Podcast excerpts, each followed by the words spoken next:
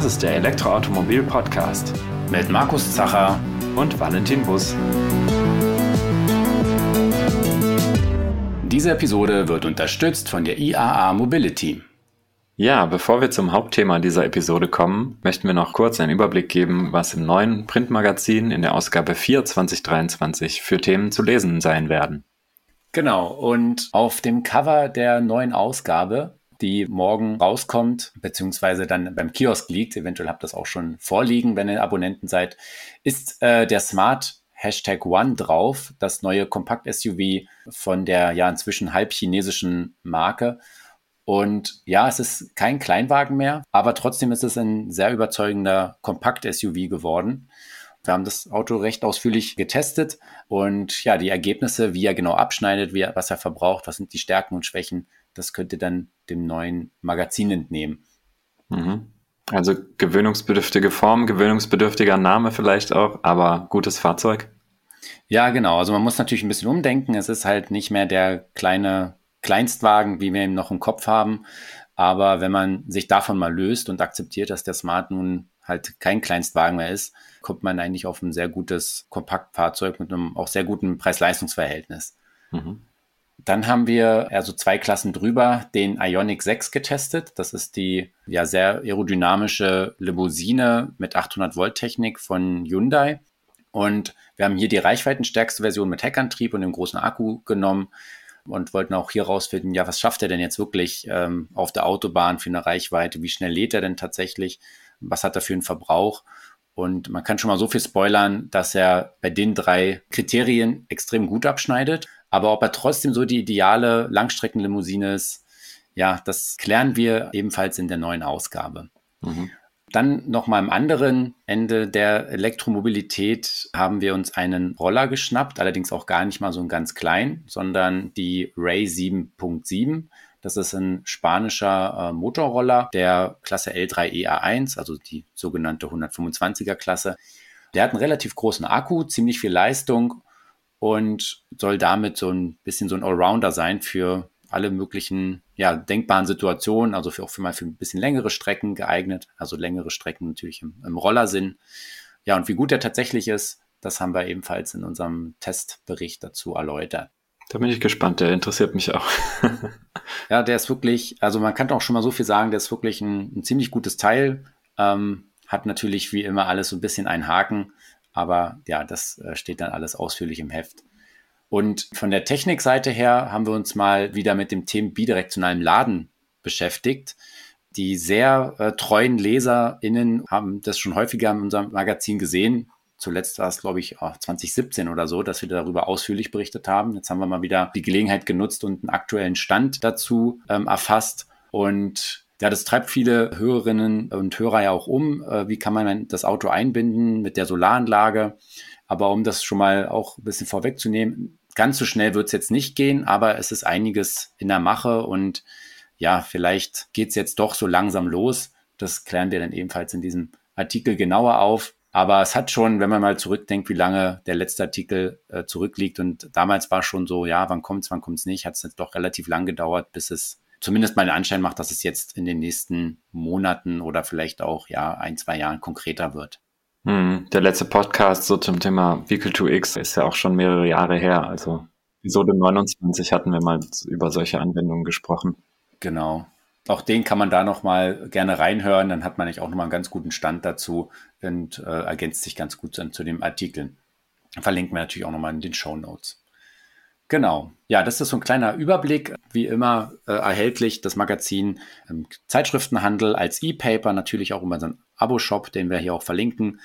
Und wenn ihr nicht sicher seid, wo ihr die Elektroautomobil finden könnt, also im klassischen Zeitschriftenhandel, dann könnt ihr auf die Seite www.mykiosk.com gehen, da nach der Elektroautomobil suchen und dann seht ihr alle äh, Kioske oder Zeitschriftenhändler, die das Magazin vertreiben. Funktioniert leider nur für Deutschland, für Österreich gibt es so eine Plattform nicht. Auch hier äh, packen wir den Link natürlich noch in den Show Notes. Das E-Paper ist natürlich jederzeit immer abrufbar über einen Abo-Shop oder unsere App.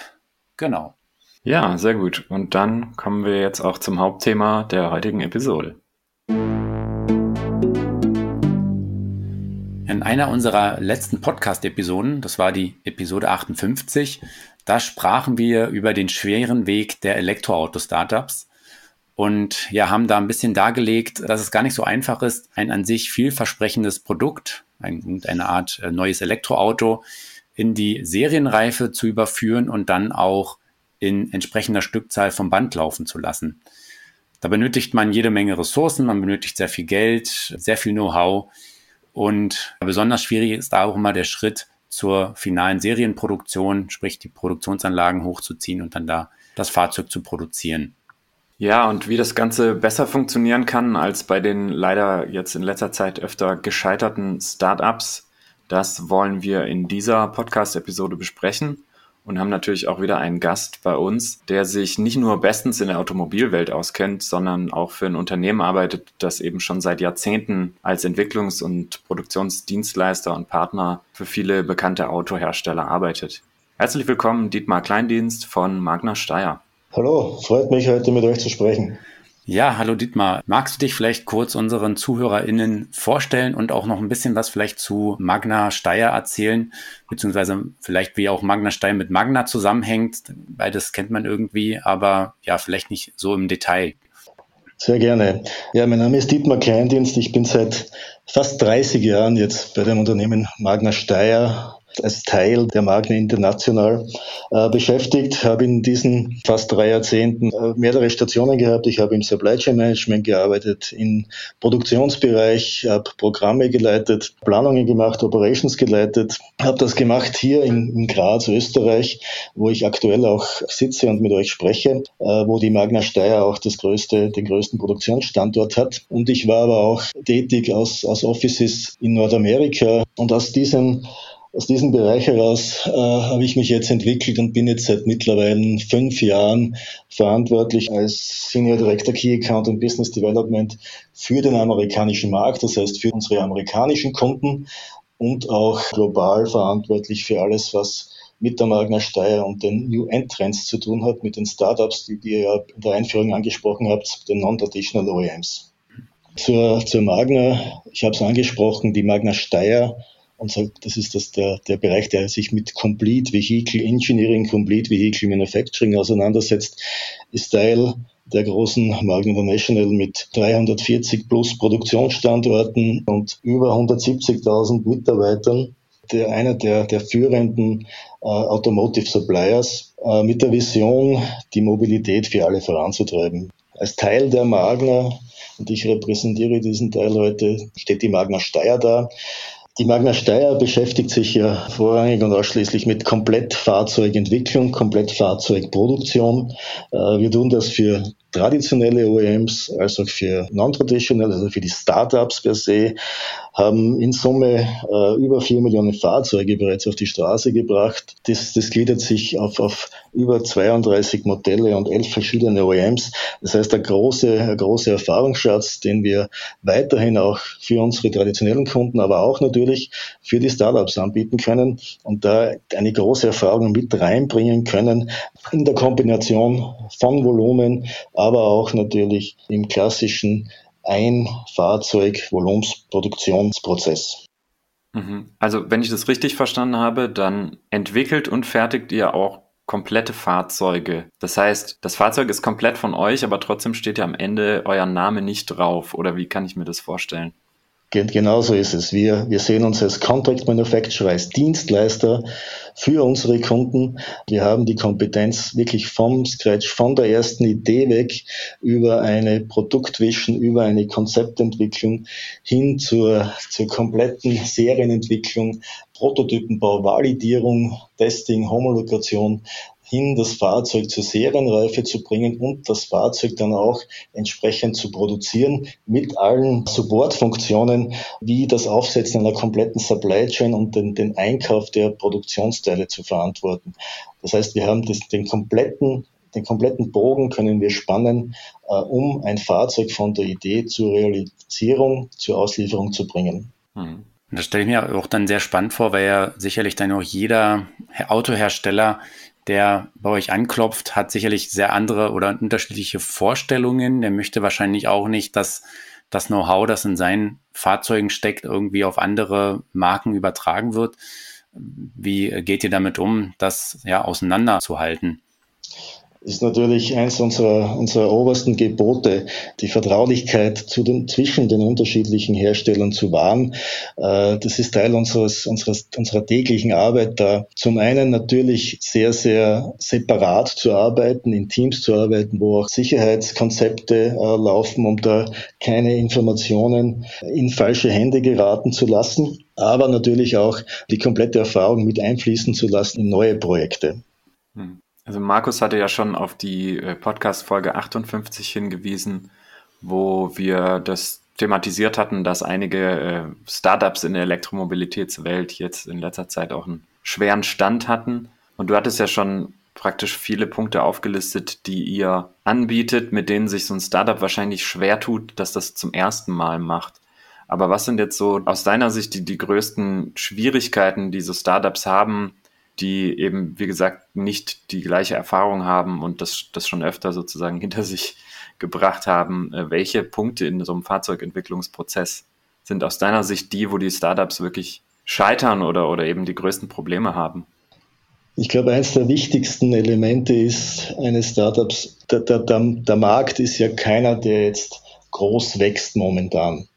Das heißt, man muss sich den Markt erarbeiten und das kann man nur, wenn man entsprechend attraktives Fahrzeug, ein attraktives Produkt auf den Markt bringt. Mhm. Das heißt, der erste Punkt ist einmal, was ist mein Markt, was ist mein USB, wie kann ich mich unterscheiden von den etablierten OEMs, von den etablierten Marken und Fahrzeugen, die es bereits am Markt gibt. Das heißt, ich muss einmal sehr, sehr innovativ und, und einfach meinen USB herausarbeiten. Mit dem brauche ich natürlich eine umfangreiche und eine gute Finanzierung dieses Unterfangens, das ja nicht einfach von heute auf morgen funktioniert. Das dauert ja Jahre, bis ich halt dann auch einen Business Case schaffe, der dann auch äh, Geld einbringt wieder und, und, und einen Return bringt.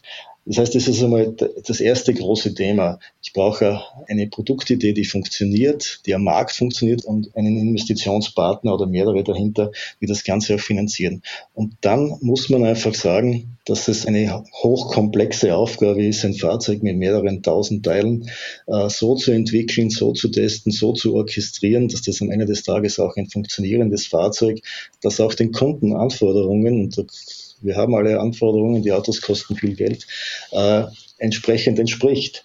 Und diese, diese Prozesse, die dafür notwendig sind, diese Kaskade, die man da durchlaufen muss, diese Erfahrung dahinter, das kann man nicht von heute auf morgen aufbauen. Das heißt, man braucht entweder Leute, die diese Erfahrung mitbringen aus der traditionellen Industrie oder eben einen Partner wie die Magna Steyr oder wie die Magna, die da unterstützen kann. Und diese Prozesse auch aus ihrer Erfahrung heraus äh, über Jahrzehnte lang aufgebaut hat und sich da einem, einem großen Erfahrungsschatz bedienen kann und da diesen neuen Kunden mitbegleitet, äh, von ganz Anfang an, von der, von der Entwicklung der Idee, von der Definition des Fahrzeuges, von der Definition der Requirements von unserer Kundenseite, bis hin eben, wie vorhin angesprochen, bis hin zur Realisierung und auch nicht nur bei der Realisierung des Fahrzeuges per se, sondern auch unterstützt bei, den, bei der Auswahl der Partner, bei der, bei der Entwicklung des Ökosystems, das, das so ein Startup braucht und auch hin, hinsichtlich äh, Unterstützung bei der ganzen Vertriebsschiene, die wir zwar nicht selber machen, natürlich nicht, das ist Aufgabe des Kundens,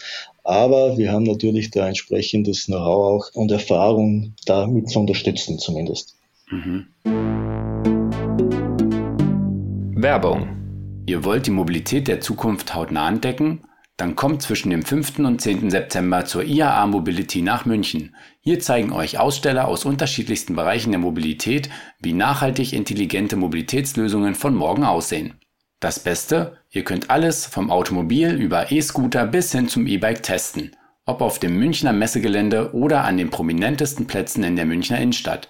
Probiert es aus. Vom 5. bis 10. September kostenlos und frei zugänglich für alle. Jetzt ähm, stelle ich mir das so ein bisschen so vor, jetzt äh, ein, so ein Startup wird ja meist nicht ganz so, ja, wie soll man sagen, komplett so durchgeplant. Also man hat sicherlich so seinen, seinen Projektplan und dann sagt man, ja, dann entwickeln wir jetzt das Auto und das dauert dann drei Jahre, weil wir sind klein und schnell und dann kommt das in Produktion. Und ähm, man hat ja jetzt einfach, zeigt ja so ein bisschen die Erfahrung, dass dann die Produktionsstarts dann doch immer so ein bisschen verschoben werden. Es dauert doch alles ein bisschen länger. Ich kann mir auch vorstellen, dass der ein oder andere Kunde zwar sagt, ähm, ja, wir werden es nicht selber produzieren, wir suchen da einen Partner, aber dann geht die Entwicklung ja trotzdem schon los, bis der Produktionspartner gefunden wird, vergeht ein bisschen Zeit, dann wird das Fahrzeug schon irgendwie weiterentwickelt. Das heißt, ich kann mir vorstellen, wenn jetzt das Startup auf euch zukommt, dass schon gewisse Fakten geschaffen wurden, wo ihr vielleicht sagt mit eurer Erfahrung, hm, naja, das ist jetzt vielleicht nicht die beste Idee oder das ist besonders schwierig zu produzieren. Wie geht man mit so einer Situation um? Weil ich kann mir vorstellen, dass ihr immer noch nicht dann ins Boot geholt werdet, äh, wenn noch alles, also noch nicht alles feststeht, sondern wenn immer schon so ein Teil definiert ist, mit dem man dann halt arbeiten muss. Das ist ganz richtig. Wir, wir steigen in ganz unterschiedlichen Phasen ein. Aber prinzipiell, was, was immer gemacht werden muss oder gemacht werden sollte, ist, wenn man so will, der Realitätscheck. Das heißt, man, man schaut sich an, wie, wie matcht die Idee per se mit dem, was technisch umsetzbar ist, A, und mit dem, was auch kommerziell umsetzbar ist. Äh, man muss natürlich schauen, dass das, was alles in ein Auto reingepackt werden soll, als, als, als Requirements für den Kunden, dann auch mit der Preisvorstellung zusammenpasst. Und da gibt es natürlich Runden, da muss man natürlich im iterativen Prozess schauen, mit dem Kunden, mit den, mit den Kundenwünschen auseinanderzusetzen und da auf ein Level zu kommen, das sowohl die Marktanforderungen aus der technischen, aus der Styling-Geschichte heraus, aus, den, aus der Design-Geschichte heraus äh, funktionieren lässt, aber natürlich auch einen Verkaufspreis mit sich bringt, das dann auch ein entsprechendes Volumen im Markt generieren kann. Und das ist nicht immer einfach, ja, das ist ein Prozess, den man durchschreiten muss, der aber ganz, ganz klar notwendig ist, bevor man in die Serienentwicklung reingeht, weil wenn dann äh, Releases passieren und Serienentwicklung passiert, dann ist der Zug abgefahren in Wirklichkeit. Hm. Aber habt ihr auch so Feuerwehrprojekte, wo jemand auf euch zukommt und sagt, okay, wir haben es jetzt versucht und wir merken, das funktioniert da und da und da nicht, bitte helft uns? Wir müssen, wir haben natürlich verschiedenste Konten und verschiedene Anforderungen. Wir schauen natürlich, was können wir leisten, wo können wir noch was leisten, wo sind unsere Kapazitäten und wo stecken wir unsere Kapazitäten auch sinnvoll hinein. Hm. Also es kann auch sein, dass jetzt ein Kunde da mal schon mit ein bisschen zu fortgeschrittenen Projektstatus auf euch zukommt, sagt, äh, wir fänden es eigentlich ganz cool, wenn ihr unser Auto ähm, produzieren und vielleicht noch zu Ende entwickeln würdet dass dann Magna im Zweifel auch mal sagt, oder Magna Steyr im Zweifel sagt, ähm, ja, coole Idee, aber sorry, da können wir euch jetzt nicht mehr helfen. Da ist das Kind schon in den Brunnen gefallen. Etwas überspitzt vielleicht formuliert. Ja, es gibt alles und jede Situation. Mhm. Wir haben schon vieles erlebt. Es gibt, es gibt eine große, große Anzahl an Startups, die auch Fahrzeugprojekte umsetzen wollen. Nicht alle werden es schaffen am Ende des Tages und mit nicht allen äh, werden wir arbeiten können, allein aus Kapazitätsgründen. Mhm. Mhm. Aber ihr bietet da schon so eine Art äh, wie so ein Baukasten an, dass ihr sagt, äh, theoretisch könnt ihr von A bis Z alles und je nachdem, was der Kunde sozusagen braucht von euch, kann der Kunde dann B, C und D oder auch F, G und H haben, so ungefähr. Im Prinzip ja. Natürlich muss es, muss es für beide Seiten Sinn machen. Es muss äh, terminlich Sinn machen. Es, muss, es müssen unsere Kapazitäten gegeben sein. Und es muss natürlich auch für den, für den Kunden per se Sinn machen, um sich da nicht ein komplett abgegrenztes, äh, in sich nicht stimmiges äh, Konstrukt dann aufzubauen. Mhm. Ähm, hast du vielleicht ein Beispiel, wo man mal erkennen kann, wo Magna hier tätig war als Produktions- und auch Entwicklungsdienstleister? Gerade vielleicht aus dem Feld der Elektromobilität, wo ihr vielleicht so eine Success Story habt oder wo ihr gerade in einem spannenden Projekt drinne seid. Okay, meine, über, über laufende Projekte kann ich natürlich nicht zu viel sagen. Mhm. Das, das, ist ganz klar.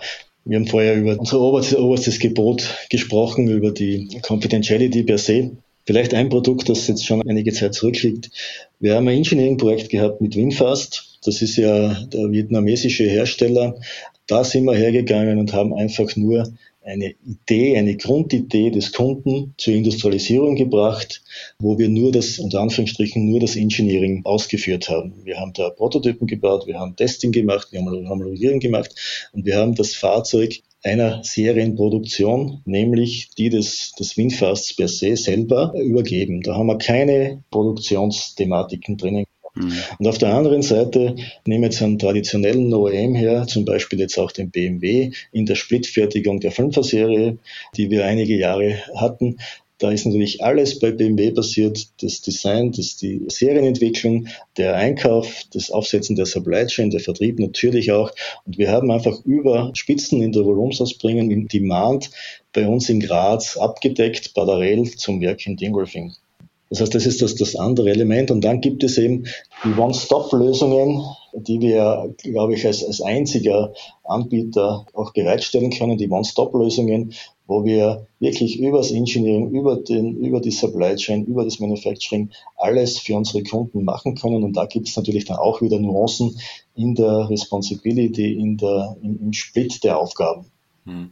Kannst du sagen, welche der Dienstleistungen besonders nachgefragt sind? Also ob es häufiger ist, dass jemand sagt, okay, ich möchte mein Produkt selber entwickeln und ich brauche nur jemanden, der es fertigt, oder ob es öfter ist, dass jemand sagt, Fertigung kann ich selber, aber ich brauche hier bei der Entwicklung irgendwie Unterstützung, oder ist das confidential und kann nicht geteilt werden? Im Grundsatz kann man, kann man sagen, da gibt es natürlich alle Möglichkeiten, aber vielleicht Schlagwort äh, Asset Light Asset-Light Approach, das den ja viele New OEMs, Non-Traditionals anstreben, um sich eben nicht volle Fertigungseinrichtungen, Hallen, Gebäude, äh, Paintshop, Bodyshop leisten zu müssen, kann man natürlich immer wieder versuchen, in bestehende Einrichtungen, die die Magna Steyr bereits existing hat, äh, zu integrieren. Auch kleinere Volumina aber prinzipiell ist, ist alles möglich und prinzipiell werden auch ganz unterschiedlichste Modelle gewünscht. Ja, ist ja wahrscheinlich recht naheliegend, gerade für ein Startup, dass es diese Investitionskosten in eigene Produktionsanlagen versucht, erstmal zu umgehen und ja, sich dafür einen Auftragsfertiger dann auch sucht. Und das ist dann wahrscheinlich auch mal sehr häufig verbunden mit einem gewissen Entwicklungsumfang, den man dann auch da äh, kombiniert. Ähm, zumindest ist so mein Verständnis, wenn ich nachher das Fahrzeug entwickelt habe, das ist das eine, aber dass das halt auch günstig und in einer entsprechenden Qualität produziert werden kann, da hängt ja dann auch immer noch viel dran. Und ja, vielleicht auch da, wenn ihr jetzt so ein Projekt habt und vielleicht wirklich ein junges Unternehmen und das will jetzt ein Fahrzeug bei Magna fertigen lassen, wie könnt ihr da noch die Produktion so ein Stück weit hinbiegen, dass ihr sagt, so ist es eigentlich für uns beide besser? Dann können wir günstiger produzieren, ihr könnt das Produkt äh, mit besserer Marge vielleicht auch anbieten. Wie, wie ist da so das Doing mit dem, mit dem Startup dann? So gibt es, glaube ich, prinzipiell zwei Zugänge oder auch Parallelzugänge. Der eine ist das Thema, dass wir versuchen, in der sogenannten Advanced Manufacturing Engineering Phase das Produkt so zu beeinflussen, ein Stück weit so zu beeinflussen, dass es nicht nur baubar ist, also assemblebar jetzt in der Fertigung, sondern auch äh, vernünftig und, und günstig baubar ist. Das ist ein, ein ganz ein klassisches Element und auch ein, ein unter Anführungsstrichen äh, kein ungewöhnliches Element im Produktentstehungsprozess.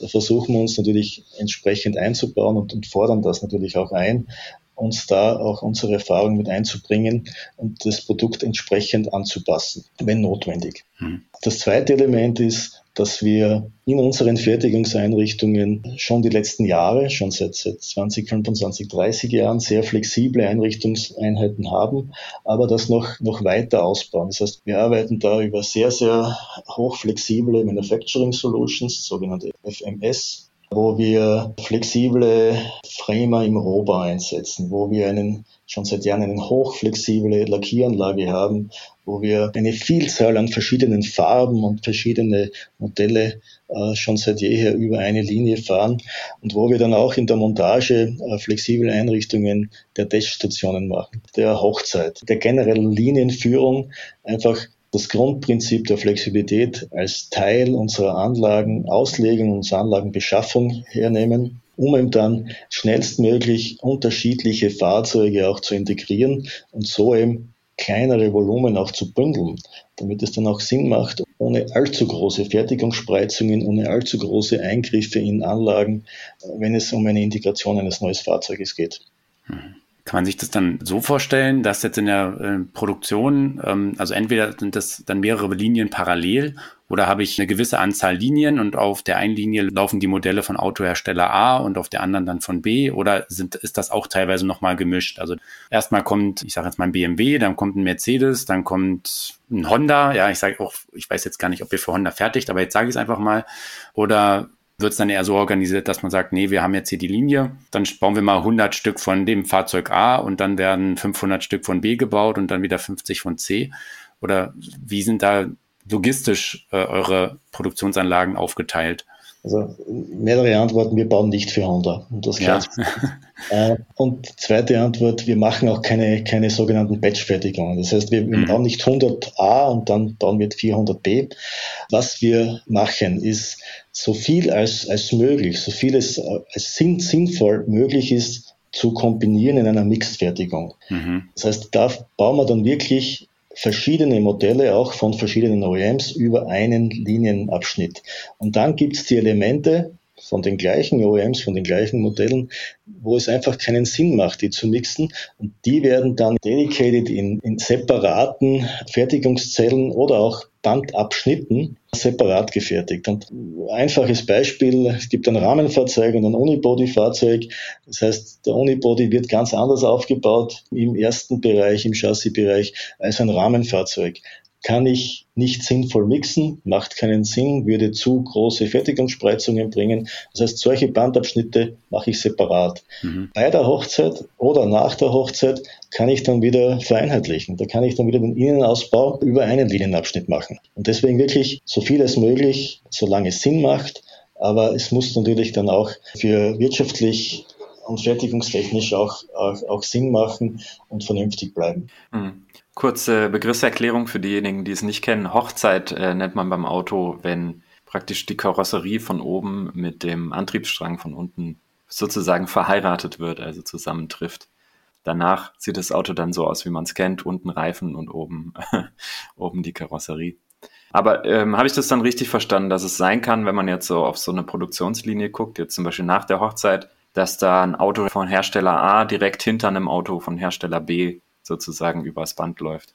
Ja, genau so ist es. Mhm. Mhm. Das heißt dann auch entsprechend, äh, du hattest das schon erwähnt, die Lackiererei, die muss dann auch die komplette Farbpalette der unterschiedlichen Hersteller beherrschen und auch die verschiedenen, vielleicht, ich kenne mich nicht ganz so detailliert da aus, aber Auftragungsverfahren und der eine hat vielleicht Mattlack und der nächste hat irgendein, keine Ahnung was, Speziallack, das muss dann alles die Lackiererei auch beherrschen. Genau so ist es. Genau die Decklack, die, die Farben, die dann der Kunde sieht am Ende des Tages, die sind ja wirklich pro Hersteller unterschiedlich. Hm. Das Einzige, was wir vereinheitlichen, ist der Lieferant dazu. Und was wir auch vereinheitlichen, ist der Lackaufbau per se, wenn es um das Kartell geht, um die Grundierung und die Vorbehandlung. Da fahren wir schon über einheitliche Linien und wir versuchen natürlich auch dann, wenn es um Kleberbereiche geht, wenn es um andere Themen geht, die jetzt nicht ersichtlich sind, da zu vereinheitlichen. Und dazu dient auch der von mir vorher angesprochene Advanced Manufacturing Engineering Prozess, wo wir die Entwicklung ein Stück weit mit beeinflussen, damit wir dann am Ende des Tages einen vernünftigen und kostengünstigen Fertigungsprozess auch umsetzen können. Ja, super spannend. Dann vielleicht nochmal ein Blick in die Zukunft, wenn ihr euch jetzt so das Geschäft anguckt mit der steigenden Bedeutung der Elektromobilität. Seht ihr da einen Wandel praktisch auch bei euch im Unternehmen? Also natürlich, wir, wir haben ja schon frühzeitig in der Entwicklung mit, mit der Entwicklung von Elektrofahrzeugen oder Integration von Elektroantrieben in Fahrzeuge begonnen. Äh, wir waren dann auch der erste weltweit, der sowohl einen, einen normalen Benziner- und Dieselmotor in der Linie gemeinsam gebaut hat mit einem reinen Elektrofahrzeug und mittlerweile auch mit, mit Hybriden. Das ist natürlich ein, ein Wandel, den man, den man durchschreiten muss. Man muss die Anforderungen innerhalb der Produktion für diese Hochvoltage-Batterien und, und Antriebsstränge entsprechend anpassen. Mhm. Das haben wir gemacht. Das haben wir mittlerweile in allen unseren Fertigungsbereichen angepasst und sind damit aber nach wie vor auch flexibel weiterhin Verbrennungsmotore zu machen. Und noch ist es ja nicht komplett ausgelaufen. Und das heißt, die Flexibilität, die muss man, die muss man wahren und die muss man auch aufbauen. Mhm. Also das heißt, die, die Komplexität eigentlich in der Produktion, die wird oder hat schon zugenommen, wird vielleicht sogar noch weiter zunehmen. Oder ja, vielleicht sogar irgendwann dann wieder abnehmen, wenn, wenn man vielleicht Verbrennungsmotoren gar nicht mehr produziert werden, auch wenn es sicherlich noch eine Weile hin ist, denn äh, ihr produziert ja sicherlich für den Weltmarkt Also die, die Fahrzeuge, die jetzt zum Beispiel in, in Graz fertigt, ja, da wird es noch sehr lange ein sehr umfangreiches Portfolio geben müssen, was ihr dann abdecken müsst. Ja, die, die Komplexität rührt ja nicht nur aus dem Antriebsstrang heraus oder an, an Propulsion System heraus, mhm. sondern die geht ja auch, die ist ja auch gestiegen in den letzten Jahren äh, hinsichtlich äh, ADAS-Level, hinsichtlich äh, mhm. äh, Entertainment. Und, und natürlich ist da ein, ein, ein großer Anstieg an Komplexität, an, an Umfängen ersichtlich gewesen. Und der wird, ob der jetzt noch weiter steigen wird und bis wann der wieder abfällt, mag ich jetzt, kann ich jetzt gar nicht genau beurteilen. Aber natürlich wird es so wie überall wieder zu einer gewissen Vereinheitlichung kommen müssen. Mhm. Ja, das heißt, wenn man jetzt sich als, als Startup nach einem Entwicklungsproduktionspartner umschaut, dann kann man da auf jeden Fall mal bei Magna anklopfen und dann hat man jetzt in der Episode mal einen kleinen Einblick bekommen, was sie alles anbietet. Das ist ja sicherlich noch ein viel, viel breiteres Feld, als wir jetzt hier im Detail in der halben Stunde darlegen können. Aber ich denke, man hat trotzdem mal einen guten Einblick bekommen, ja, was alles dahinter steckt, dass es auch von der Produktion ja ein wahnsinniger Aufwand ist, so viele verschiedene Modelle äh, zu beherrschen. Aber ja, ich glaube, das spricht ja auch ein bisschen dann äh, für euch, dass ihr das beherrscht, sonst würdet ihr nicht die vier Millionen Autos schon auf die Straße gebracht haben und ähm, regelmäßig mit großen OEMs äh, zusammenarbeiten. Von daher, äh, ja, Dietmar, vielen Dank, dass du hier bei uns zu Gast warst und die vielen Einblicke in Magna und eure Arbeit gegeben hast. Sehr gerne, habe ich gerne gemacht. Ja, und dann danken wir natürlich auch unseren äh, ZuhörerInnen, dass ihr wieder eingeschaltet habt. Und zum Abschluss äh, haben wir noch eine kleine Ankündigung. Und zwar werden wir uns jetzt in eine kleine Sommerpause begeben. Das heißt, ja, wir machen jetzt eine kleine Unterbrechung, lassen eine Episode quasi ausfallen und dann geht's weiter am 23.08. Und da werdet ihr uns dann wieder hören mit einer neuen Episode des ERM Podcasts. Bis dahin, einen schönen Urlaub. Ciao.